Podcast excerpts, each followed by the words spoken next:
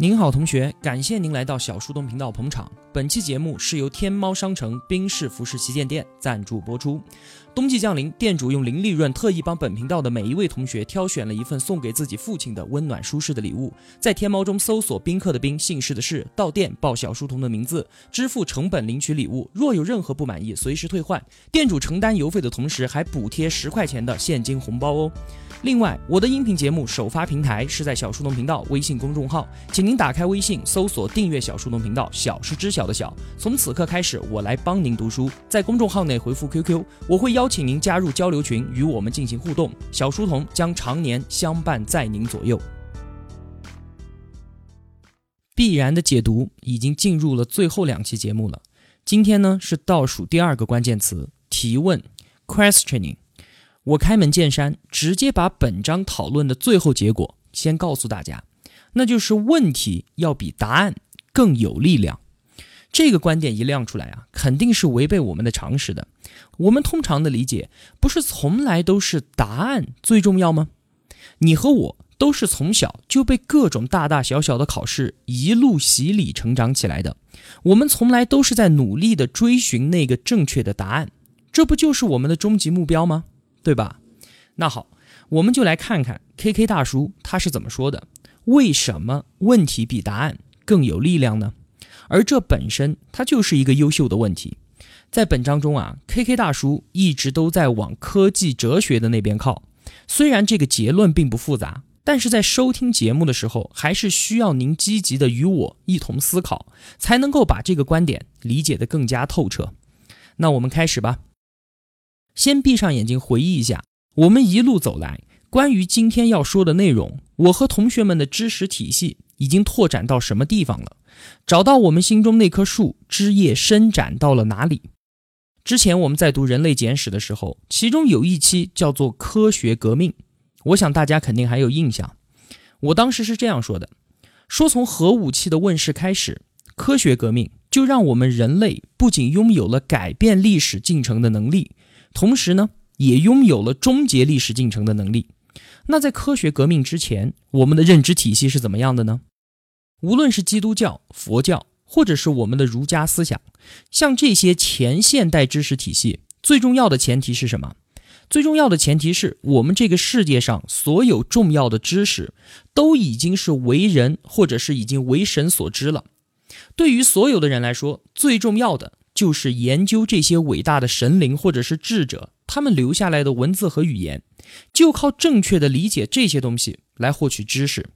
在当时，如果你说圣经里面漏掉了某些宇宙中的重大秘密，而这个秘密居然被你这样一个凡人发现了，那绝对是不可能的事情，对不对？另外啊，如果在圣经中确实没有描述的，那么它就是不重要的事情。像是蜘蛛它是怎么结网的？蝴蝶的翅膀，它为什么色彩斑斓？这些事情，它是不会影响到我们人类的繁荣还有救赎的。所以，上帝他根本就没有把这些不重要的事情告诉给我们人类。言下之意就是说啊，科学革命之前，我们的知识体系它就是一个只有已知答案的体系。你的所有问题都是用已知的答案可以回答的。那如果回答不了的，就是无关紧要的。你也可以去研究。但是你付出的代价就是你只能够游离在主流社会的边缘之外。所以说啊，让人类文明飞速进步的科学革命，其实不是知识的革命，而是无知的革命。真正让科学革命起步的伟大发现，就是发现我们对于最重要的问题其实毫无所知。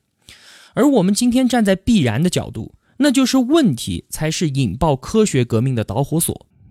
这个就是之前我们已经达成了共识的结论，我们知识体系的树已经长到了这个地方来了，对吧？那我们就顺着这个脉络继续往下面说，在过去的几百年间啊，科学革命帮助我们不断的学习宇宙法则，把新的知识逐渐的运用到生活当中，像是望远镜、显微镜、离子加速器这些东西啊，让我们得以用不同的方法来观察我们的世界。一旦运用了这些新的工具，马上就能够瞥见新的答案，对不对？然而，科学当中却包含着一个悖论，那就是每个答案它都会孕育至少两个新的问题。因此啊，使用的工具越多，确实答案就会越多，但是相应的问题却也会更多。像是望远镜、显微镜和离子加速器，刚才说的这些东西，它不仅仅是拓展了我们知识，同时呢，更是接二连三地释放出我们从来就没有想过的新的问题，像是克隆人的道德问题啊，人工智能的哲学问题啊，还有物理学中的平行宇宙和多维空间等等等等等等。所以说，就在科学进步的帮助之下。知识肯定是呈指数级增长的，我们可以消除之前很多的困惑。但是另一方面呢，实际情况却是我们正在不断的发现更大的未知领域。换一句话来说，科学它作为一种手段，它主要增长的其实是我们的问题，而不是我们的答案。另外呢，我们回到个人的角度来看，从技术的进步啊，我们每个人都能够明显的看出一点。那就是我们现在要获得一个问题的答案，已经变得越来越容易了。关于这个，我想同学们应该是有所体会的。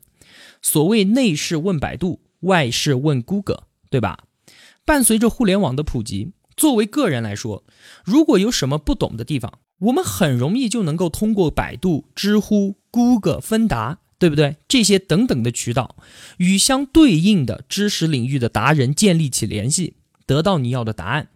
今天的互联网技术已经把分享知识由不可能变成了一种理所当然，因为在互联网技术面前啊，价值呢由知识本身转移到了分享知识这一行为之上。我们大家都明白，分享知识已经比拥有知识本身更加的有价值了，对吧？所以我们也越来越开始热衷于进行分享。那么从技术改变人的角度来看的话，当分享变成潮流的时候，答案就已经变得越来越容易获得。另一方面呢，从进步改变技术的角度来看，那更是如此了。还记得平读那一章我们提到的万能图书馆吗？全人类所有的知识信息都被集中到这个超级智能云端当中，而每个人都可以随意的访问、搜索、查找、调阅里面的内容。不管我们用什么样的方式接入到这个万能图书馆。是电脑也好，手机也好，或者是智能穿戴设备和眼镜儿也可以，甚至是我们的脑袋上面直接有一个插头，那也没有问题。只要接入到这个万能图书馆，那么我们在其中要找寻一个已知问题的答案，那简直就是易如反掌。这就是从获取知识难度的层面来考虑的。那更进一步呢，我们再来想，即便答案已经可以轻而易举地获得了。但是如今已经没有什么正确的答案可言了。之前我们多次说啊，如今的互联网正在把一些看似不可能的东西变成可能。原来我们想啊，谁会不计成本地进行内容的生产和分享工作呢？结果互联网它就做到了。原来我们也想，谁会把自己的知识无偿的奉献出来？一个人提出问题，大家都会无偿的为你提供出答案呢？结果呢？维基百科、百度百科还有知乎。他们都做到了。原来我们还想，谁会把自己的生活隐私或者是所见所闻，用文字、用图片，甚至是用视频的方式无偿的分享出来呢？但是 Twitter、Facebook、微信、优酷，甚至 YouTube，他们都做到了。原来我们还想，谁会信任远在千里之外的陌生商家卖给我们虽然看得见，但是根本就摸不着的东西呢？但是 eBay 和淘宝。他就依靠互联网建立了方便快捷的信用评价系统，他们就把这件事情给做到了。上述所说的，其实都是传统理论上根本就不可能成功的例子，无论是维基百科还是 YouTube。但是这些不可能的事情，一次又一次的在实践当中成为现实。如今的每一天，都会有着过去不可能的事情变得可能，并且这种情况它会一直的持续下去。这个事实我们都在亲眼的目睹，但是我们需要问一句：到底是什么打破了这个可能与不可能之间古老的界限呢？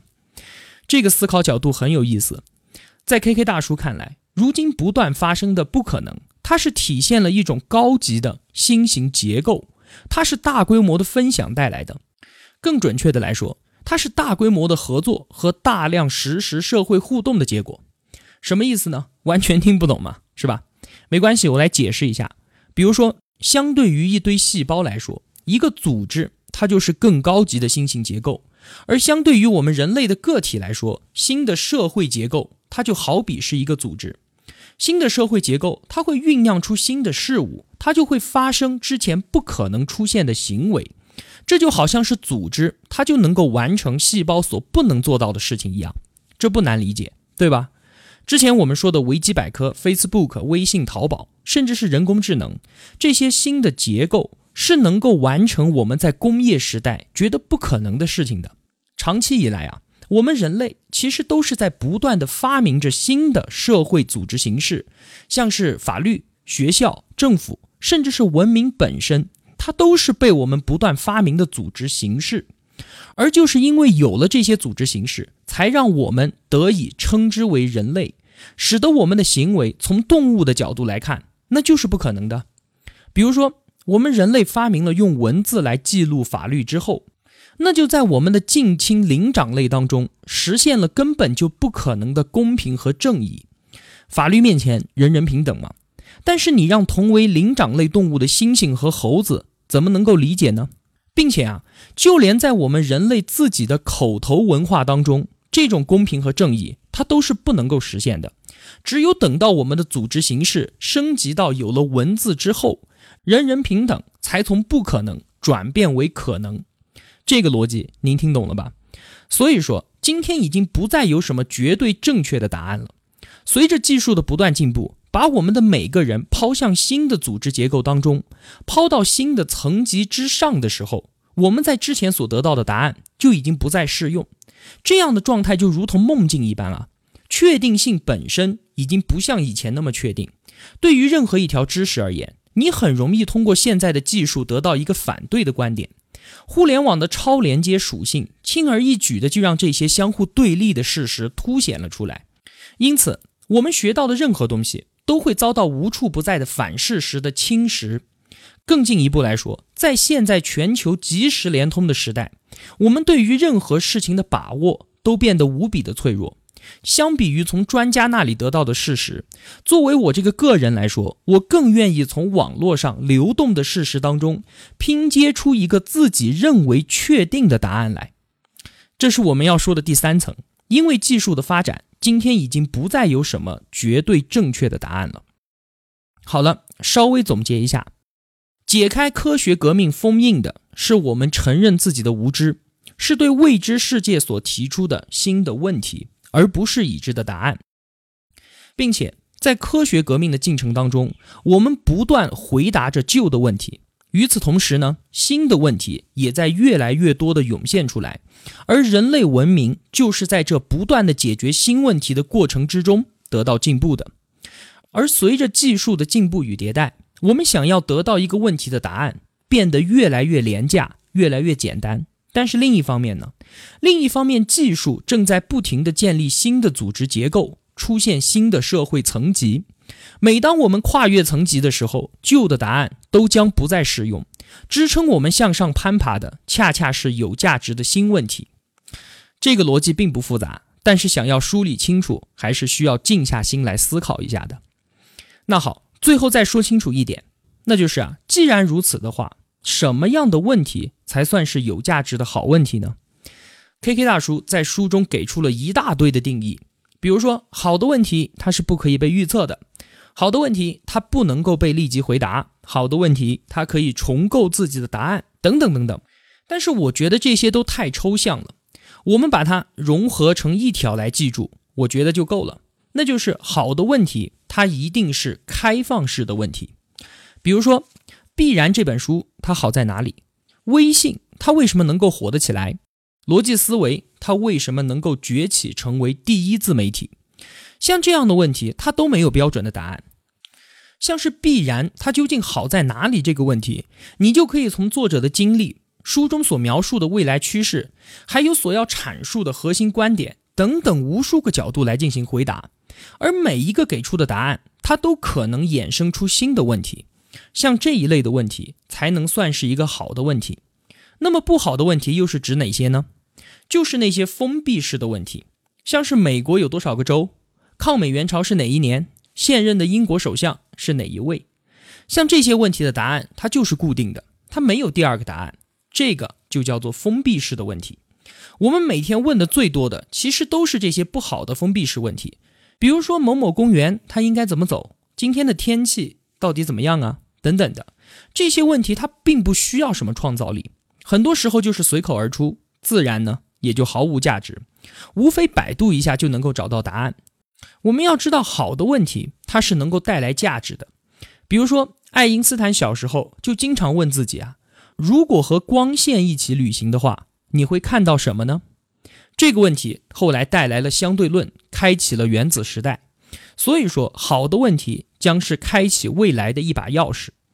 我们永远需要知识、秩序以及答案，它并没有离开，它们就像是微生物以及混凝土材料一样，成为文明的大块基石。但是，生活和技术中最活跃、最有价值的那一面，都是位于前沿之中，处在充斥着不确定性。混沌、流动性以及各种问题的边缘地带，能够生成答案的技术依然会得到重视，以至于答案变得及时、可靠、无处不在，而且几乎免费。但是，能够帮助我们生成问题的技术，终将获得更多的青睐。所以说，问题比答案更有力量。最后，引用罗胖的一句话吧：喜欢答案的人很痛苦。因为他的世界正在不断的崩塌，而喜欢问题的人很快乐，因为他手中智慧的剑很锋利。当答案稀缺的时候，谁有答案谁就是精英；当问题稀缺的时候，谁问题好谁牛逼。小书童不才，在您面前献丑，只愿与您结伴而行。如果我对您有帮助的话，还希望您能打赏一些。小书童感激一路陪伴的是这样慷慨的您。读书分享本是一件很苦的事情，我很需要您的陪伴与支持，这是小书童在这条路上不断前行的根本动力。请您把我的节目分享到朋友圈，让我们在相互陪伴、见证彼此成长的同时，能够感染身边最亲近的人，一同成长。小书童在此叩谢。好了，感谢您的聆听与陪伴。感谢天猫商城、冰室、服饰旗舰店的支持，小书童在这里与您不见不散。